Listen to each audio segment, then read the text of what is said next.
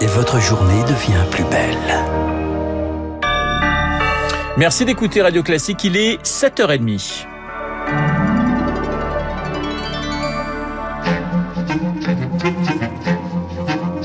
7h, 9h, la matinale de Radio Classique avec Renaud Blanc. Et à 7h30, le journal nous est présenté par Charles Bonner. Bonjour Charles. Bonjour Renaud, bonjour à tous. À la une ce matin, dans le débat sanitaire, la violence de plus en plus présente. Des menaces de mort contre plusieurs députés accusés de soutenir la vaccination et l'extension du pass sanitaire.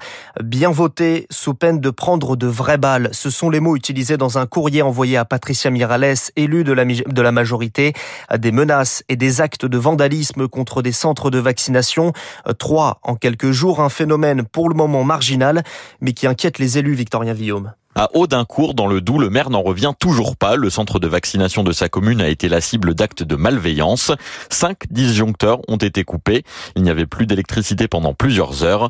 Martial Bourquin a porté plainte. Il n'y a aucun doute. Il y avait une volonté de faire en sorte que le centre de vaccination ne fonctionne plus. C'est normal qu'il y ait un débat démocratique. Simplement, s'en prendre à un centre de vaccination, c'est absolument scandaleux. Il y a des milliers de personnes qui attendent pour se faire vacciner. Mais il n'est pas le seul maire à avoir eu une mauvaise surprise. Le même week-end, à Lens-en-Vercors, cette fois, c'est en Isère, du mobilier, des seringues et des compresses ont été saccagés dans un centre de vaccination. Et puis le lendemain, à Urugne, dans les Pyrénées-Atlantiques, le chapiteau du centre de vaccination a été volontairement incendié. Alors pour chacun de ces actes malveillants, des enquêtes ont été ouvertes. De leur côté, les autorités surveillent de près la situation. Victorien Villaume et un rapport des renseignements territoriaux dévoilé par le Parisien aujourd'hui en France alerte. Si le conflit dure, il existe un risque de radicalisation, un possible durcissement à l'image du mouvement des Gilets jaunes. Charles, malgré ce, contexte de tension, le gouvernement avance sur l'extension du pass sanitaire. Un projet de loi présenté hier en Conseil des ministres et plusieurs modifications apportées sur les centres Le gouvernement s'adapte aux réserves du Conseil d'État. Seuls les centres situés à proximité d'autres magasins devront exiger le pass sanitaire. Les sanctions pour les entreprises qui ne contrôleraient pas le pass sanitaire à l'entrée sont revues à la baisse. Annonce de Gabriel Attal, le porte-parole du gouvernement. Ce qui est prévu, parce que nous avons échangé aussi avec les représentants des différents secteurs professionnels, c'est un système qui est davantage progressif. Ça commence par une contravention de cinquième classe, donc c'est jusqu'à 1500 euros pour une personne physique et 7500 euros pour une personne morale. Et à la troisième réitération, cela passe à un délit qui peut aller jusqu'à un an et 9000 euros d'amende pour une personne physique, un an et 45 000 euros d'amende pour une personne morale. Enfin, l'isolement obligatoire de 10 jours pour les personnes contaminées est inclus dans le texte, mais il n'y aura pas de contrôle par les forces de l'ordre entre 23h et 8h. Le texte est examiné aujourd'hui en commission à l'Assemblée nationale. Demain, dans l'hémicycle, avons une adoption définitive attendue en fin de semaine. Une loi présentée car nous sommes entrés dans une quatrième vague, une vague plus rapide, une pente plus raide que toutes les précédentes selon Gabriel Attal. 39 départements métropolitains voient leur taux d'incidence dépasser les 50 nouveaux cas pour 100 000 habitants. Face à cette poussée de l'épidémie, il y a ceux qui ne veulent pas se faire vacciner et ceux qui ne peuvent pas. C'est le cas notamment des femmes enceintes. Mais sans vaccin, pas de passe sanitaire, à moins de se faire tester régulièrement.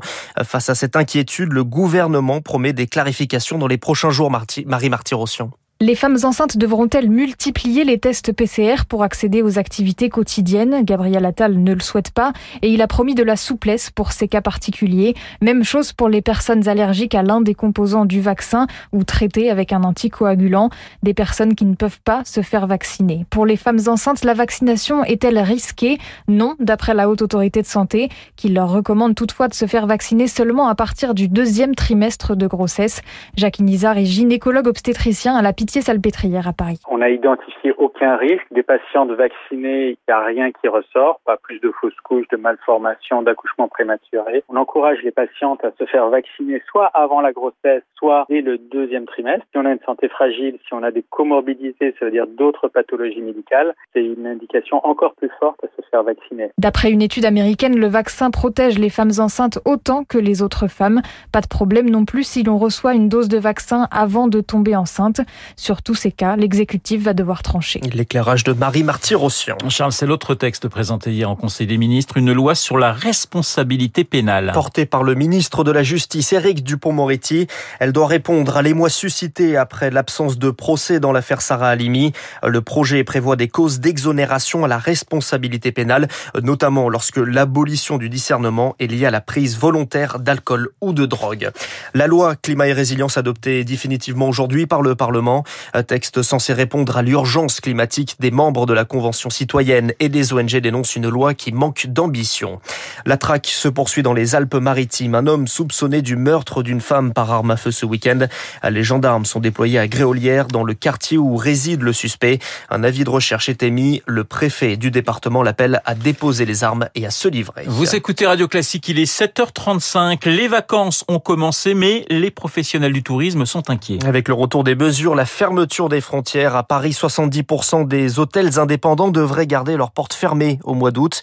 Les touristes sont absents, la liste des réservations quasiment vide et cela ne risque pas de s'améliorer. Les vacanciers étrangers absents et les Français dans l'attente, c'est le constat de Jean-Pierre Masse, le président des entreprises de voyage. On a très clairement senti une chute des réservations.